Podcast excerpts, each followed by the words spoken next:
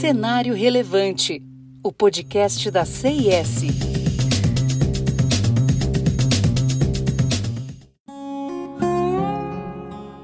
Apesar dos significativos avanços da governança corporativa nas empresas brasileiras recentemente, o mercado de capitais no nosso país ainda encontra muitos desafios e obstáculos.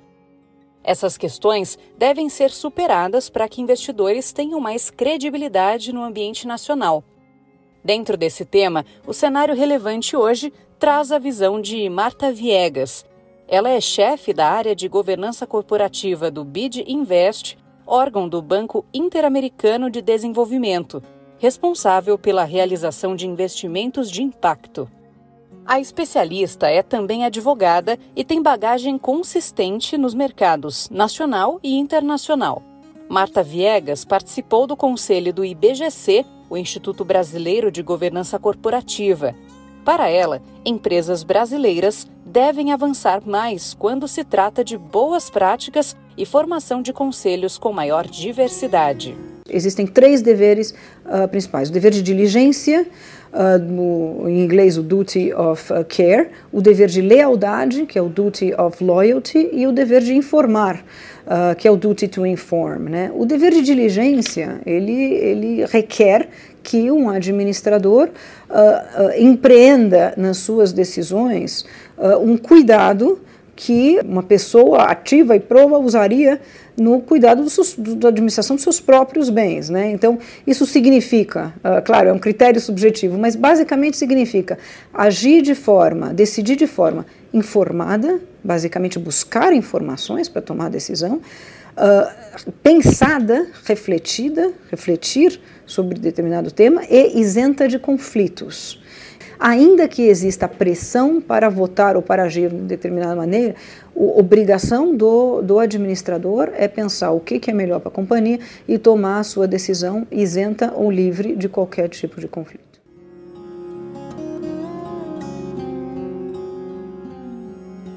Ao avaliar a evolução da governança corporativa nas empresas nacionais, Mata Viegas diz considerar avanços importantes nos últimos anos. Por exemplo, a adoção do Código Brasileiro de Governança Corporativa para empresas abertas, revisão das regras para segmentos de listagem da B3. Ela acredita que o principal avanço tenha sido a disseminação do conhecimento no mercado brasileiro e atribui a conquista ao trabalho de excelência desempenhado por organizações como o IBGC e a AMEC. Um tópico que carece de atenção é o de temas sensíveis e que são recorrentes no cenário nacional. Como exemplo, temos conflitos de interesses em transações com partes relacionadas. De acordo com a especialista, o mercado nacional apresenta características estruturais complexas e que costumam gerar insegurança ao investidor. Isso acontece em decorrência da ausência de um sistema de pesos e contrapesos nas companhias que poderia balancear conflitos entre acionistas majoritários e minoritários. Voltando a falar sobre diversidade, Marta Viegas diz que o Brasil precisa evoluir muito nesse sentido. A diversidade de gênero precisa ser melhor trabalhada, já que o percentual está estacionado há anos.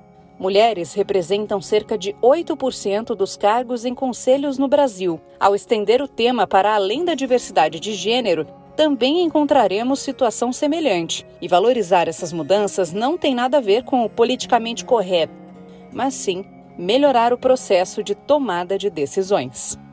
Não se esqueça de seguir a CS no LinkedIn e de acessar o nosso site csprojetos.com. Até o próximo episódio.